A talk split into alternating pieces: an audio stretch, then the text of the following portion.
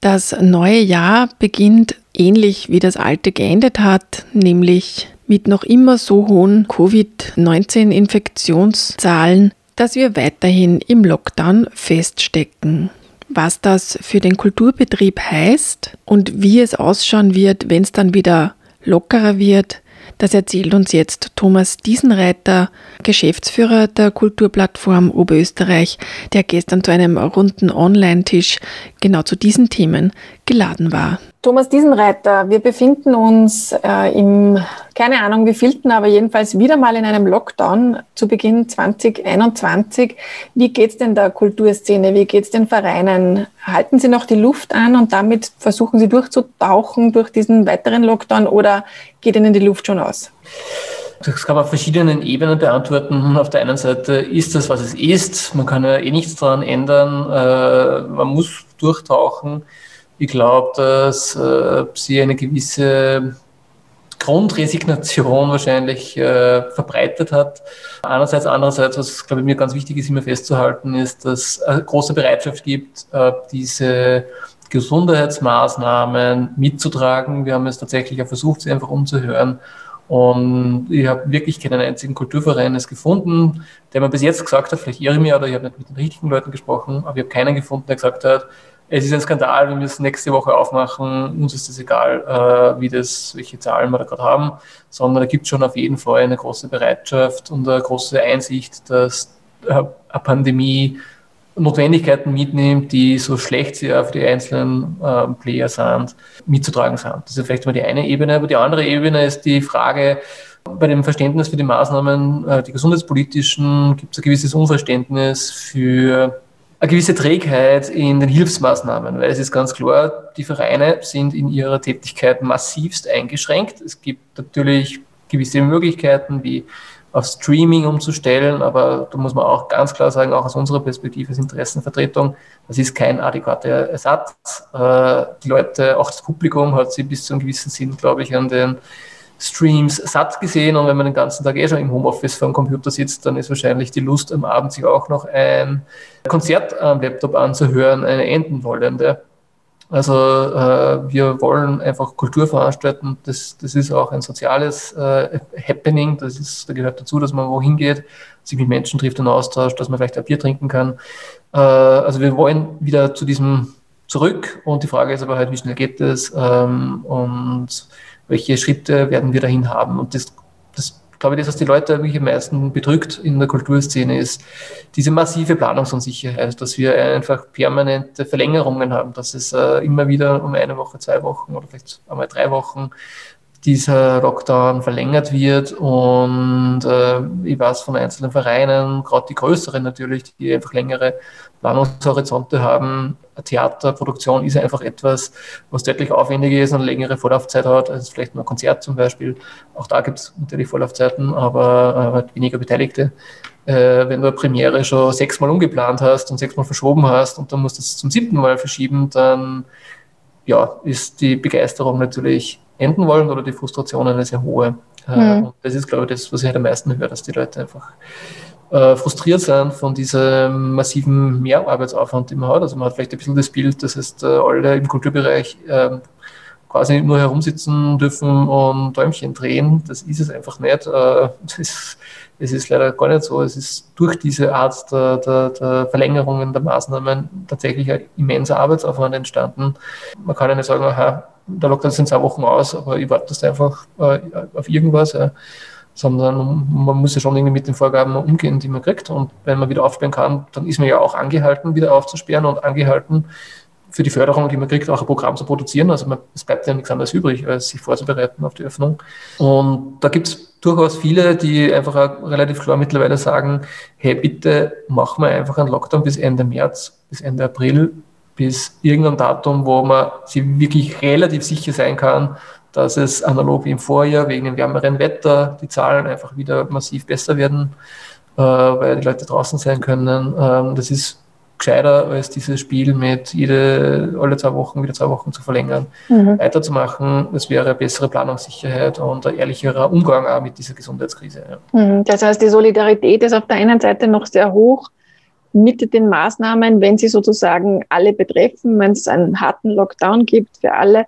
Und dann wäre es auch noch gescheit, wenn es äh, klare Ansagen gäbe und nicht immer so leere und halbe Versprechungen.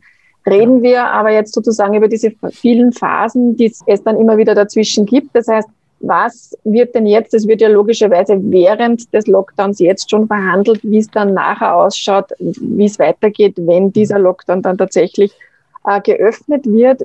Was wird denn da gerade diskutiert? Diskutiert ist genau das richtige Stichwort. Das ist, äh, es ist noch kaum etwas in Stein gemeißelt. Es ist sehr viel im Fluss. Das betrifft ziemlich alles eigentlich, alle äh, Ebenen und Maßnahmen, über die wir sprechen. Auch die Hilfsmaßnahmen, äh, um es vielleicht kurz vorwegzunehmen, sind ja auch noch im Fluss. Wir wissen bis heute noch nicht, welch, wie genau die Kriterien aussehen werden, zum Beispiel für die Hilfszahlungen für den Umsatzeinbruch im Quartal 4 für den Lockdown, der im Quartal 4 Anfang November begonnen hat. Da soll es bis Ende Jänner angeblich eine äh, Einreichmöglichkeit geben über den MPO-Fonds. Aber auch das ist eben noch im Fluss und wie es dann weitergeht, ist quasi noch viel ferner. Da gibt es im Prinzip, soweit wir das jetzt einmal mit der Diskussion mit der Bundesregierung ähm, den Stand haben, sagen wir mal, vier grobe Elemente, über die zu diskutieren ist. Das eine ist, es ist offensichtlich angedacht von der Bundesregierung, dass es wieder eine schrittweise Öffnung geben wird. Sprich, am Anfang, wie es jetzt schon mal geplant ist, dass die Galerien und die Museen früher aufsperren können was angesichts der Raumstrukturen von Museen auf jeden Fall nachvollziehbar ist. Äh, ich war selber im Dezember dieser kurzen Phase zwischen den zwei Lockdowns einmal im, im Lentus Museum und war eine Stunde lang alleine im Gebäude, abgesehen vom Personal. Also da fühlt man sich relativ sicher. Äh, aber es wird dann für die Konzertveranstalter wahrscheinlich noch länger schwierig sein, weil man zuerst wieder nur Sitzplatz, also zugewiesene Sitzplätze erlauben wird. Und es wird eine Zeit lang dauern, bis es dann wieder ähm, auch Stehplätze geben wird oder nicht zugewiesene Plätze geben wird. Wann man wieder tanzen kann, ist, glaube ich, noch ganz offen. Und wir kennen einen Entwurf einer Richtlinie, wo solche Zahlen drinnen sind. Ich mag es gar nicht im Detail ähm, wiedergeben, weil ich glaube, dass sich diese Zahlen noch ändern werden, mehrfach, bis sie, bis sie ins Spiel kommen. Aber das ist analog zum Vorjahr wieder so eine monatsweise, äh, schrittweise Liberalisierung der maximalen äh, Zuseherkontingente geplant. Das ist mal eine Maßnahme, mit der man quasi ähm, diese Öffnung ähm, strukturieren möchte. Die zweite Frage, die total offen ist, ist die Frage, ob dieser zwei Meter Abstand zukünftig gilt bei den Kulturveranstaltungen. Zwei Meter Abstand würde eine massive Ausdünnung der, oder Reduktion der maximalen Saalkapazitäten bedeuten. Äh, mathematisch äh, relativ einfach. Äh, ein Meter Abstand bedeutet ein Quadratmeter pro Person. Zwei Meter Abstand bedeutet zum Quadrat vier Meter, vier Quadratmeter pro Person. Das heißt, wir reden dann wahrscheinlich auf einmal von einem grob circa ein, ein Viertel der eh schon reduzierten Saalkapazitäten. Und da ist dann halt jede Wirtschaftlichkeit total dahin, das ist klar. Die dritte Frage ist, äh, bleibt es dann dabei, dass diese FFP2-Masken dann durchgehend getragen werden müssen oder so wie es im letzten Jahr war, dass sie dann während der Vorstellung teilweise äh, abgesetzt werden können oder nicht? Äh, ich vermute, dass es hier wahrscheinlich zu einer FFP2-Maskenpflicht kommen wird, auch während den Veranstaltungen. Und die vierte Maßnahme, die wie das Absicherungsmaßnahme gedacht ist, ist der Veranstaltungsschutzschirm. Der ist seit äh, zwei Tagen online. Man kann ihn beantragen, allerdings noch mit dem Hinweis, dass die Richtlinie von der EU noch nicht freigegeben worden ist, sprich äh, es keine fixen Zusagen gibt. Also man bekommt eine vorbehaltliche Zusage, vorbehaltlich dem, dass die EU diesen Richtlinien zustimmt. Und zu diesen Veranstaltungsschutzschirmen, da sind wir gerade auch noch in Diskussion und auch noch ein bisschen Interpretation äh, und Entschärfung, wie diese Richtlinie gemeint ist. Das ist kein triviales Werk. Also die Richtlinie selbst hat ca. 20 Seiten. Der Schutzschirm schaut so aus, das wird über die österreichische Tourismusbank ähm, abgewickelt. Für Kulturveranstalter ein eher selten gesehener Partner, was man so.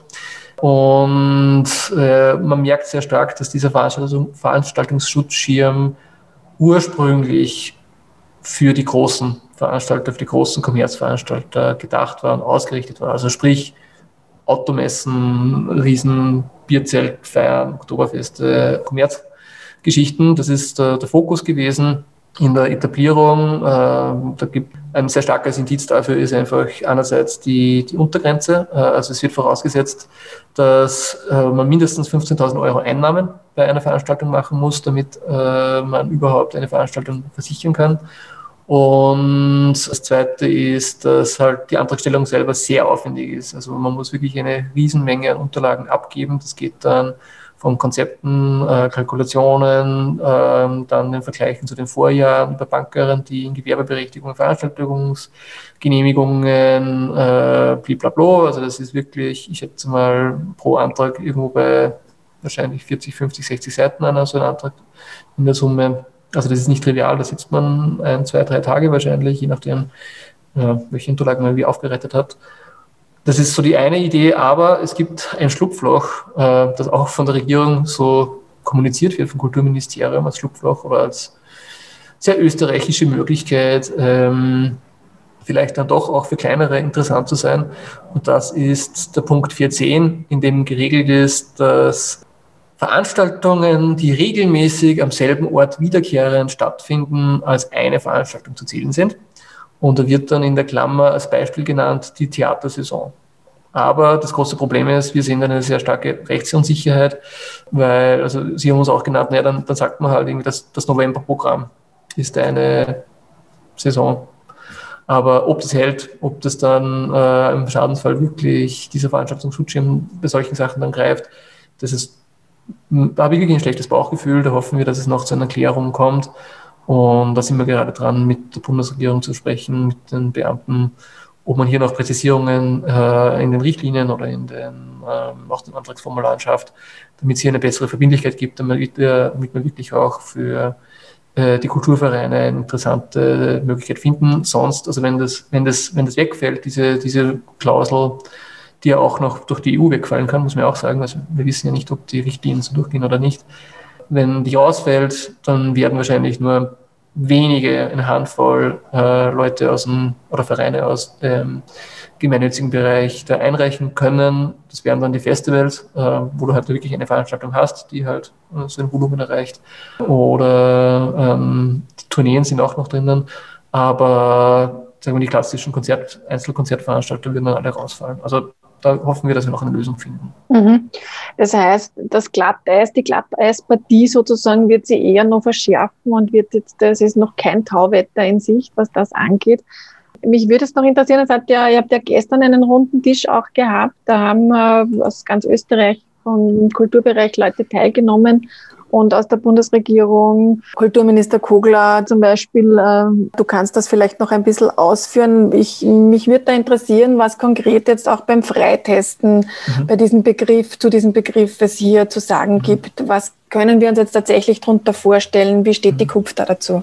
Der runde Tisch ist zustande gekommen, weil es eine Stellungnahme von der IG Kultur Österreich und den Bundesländerorganisationen wie der KUPF ähm, gegeben hat an die Bundesregierung, in Bezug auf das Freitesten beziehungsweise halt die medialen Informationen, die wir gehabt haben zu dem Zeitpunkt. Und daraufhin, also den Brief haben wir am vorletzten Freitag abgeschickt und wenige Tage später kam dann die Einladung zu dem runden Tisch. Äh, und wir sehen das Freitesten grosso modo skeptisch. Äh, wir glauben oder wir, wir sehen die große Gefahr, dass es zu Lasten der Kleinen gehen wird, dass das ein Instrument sein wird, ähnlich wie eben beispielsweise auch dieser Veranstaltungsschutzschirm, das für große Konzertveranstalter und vor allem für die großen öffentlichen Einrichtungen äh, handelbar ist. Wir haben es ja jetzt schon gesehen, also die, die Staatsoper hat letztes Jahr mehr als eine Million Euro nur für die Tests der Mitarbeiterinnen ausgegeben wie diese zusätzlichen Personalkapazitäten bei den Vereinen bezahlt werden sollen, da gibt es bis jetzt keine, keine, kein Angebot und keine Lösung. Also wenn es ein, ein Freitesten möglich sein muss, muss man sich halt die Frage stellen, wie kann das ein kleiner Kulturverein am Land gewährleisten? Ja? Und auch noch, wie attraktiv wäre das für einen, äh, für einen kleinen Veranstalter, wenn man sich überlegt, diese Gratis-Testangebote, die es an allen Bezirkshauptstädten geben soll, würde das bedeuten, dass äh, jemand, der eine Veranstaltung besuchen möchte, muss dann irgendwie am selben Tag zuerst in die Bezirkshauptstadt fahren, sich testen lassen, dann wieder nach Hause fahren, damit er auf eine Kulturveranstaltung gehen kann. Also wir werfen da schon, wir, bauen da große Hürden auf äh, für das Publikum, um Kulturveranstaltungen überhaupt zu besuchen zu können. Also man muss sich freitesten, man muss einen Test verweisen, man muss äh, FFP2-Masken tragen, ähm, man muss dann sitzen, man kann nicht tanzen, man wird wahrscheinlich mit der Konsumation immer noch Probleme haben während der Kulturveranstaltung.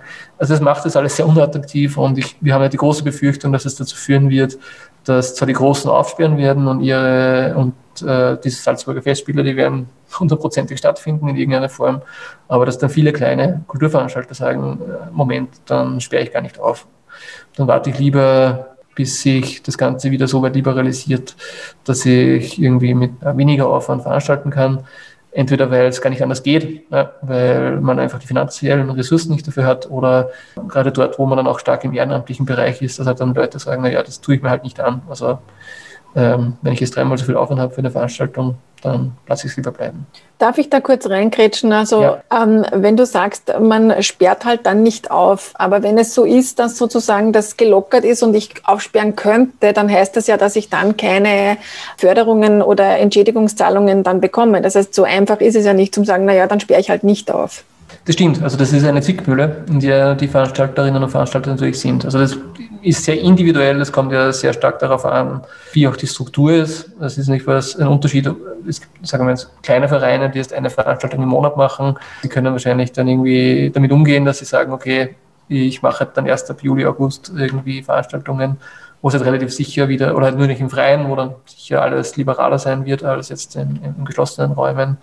Aber das stimmt, das ist auf jeden Fall nicht für viele ein Problem, besonders für jene, die Infrastrukturen betreiben, die Häuser haben, die eigene Seele haben, wo es äh, schon mehrjährige Erwartungshaltungen auch gibt, was dort produziert wird an Angebot. Ja. Und das ist aber aktuell sowieso auch ein ganz ein großes Problem, vor dem die Vereine stehen. Ähm, normalerweise schickt man rund um den Jahreswechsel seinen Förderansuchen an die, an die Fördergeber ab, wo man das Jahresprogramm reinschreibt und hat das budgetiert und dann kriegt man die Zusage als Saison. Ne? Heuer ist es natürlich der totale Irrsinn. Also was schreibe ich da rein? Soll ich, wenn ich, wenn ich äh, das Förderansuchen im äh, Mitte Dezember geschrieben habe, steht vielleicht drinnen, dass ich ab 6. Jänner aufsperre. Wenn ich es jetzt schreibe, gehe ich davon aus, dass ich ab 1. März wieder veranstalten kann. Kann sehr gut sein, dass das dann in einer Woche schon wieder veraltet ist. Also das ist eine sehr, sehr große Herausforderung für die Fördernehmerinnen, auch natürlich für die Fördergeberinnen.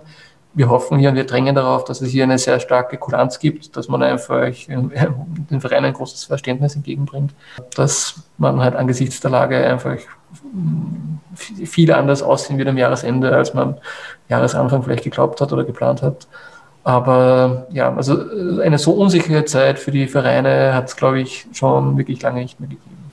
Soweit also die Aussichten für den Frühling mit der Pandemie. Wir erhalten Sie natürlich auf dem Laufenden über alle Verordnungen und Bestimmungen zu finden unter kupfer.t slash Corona.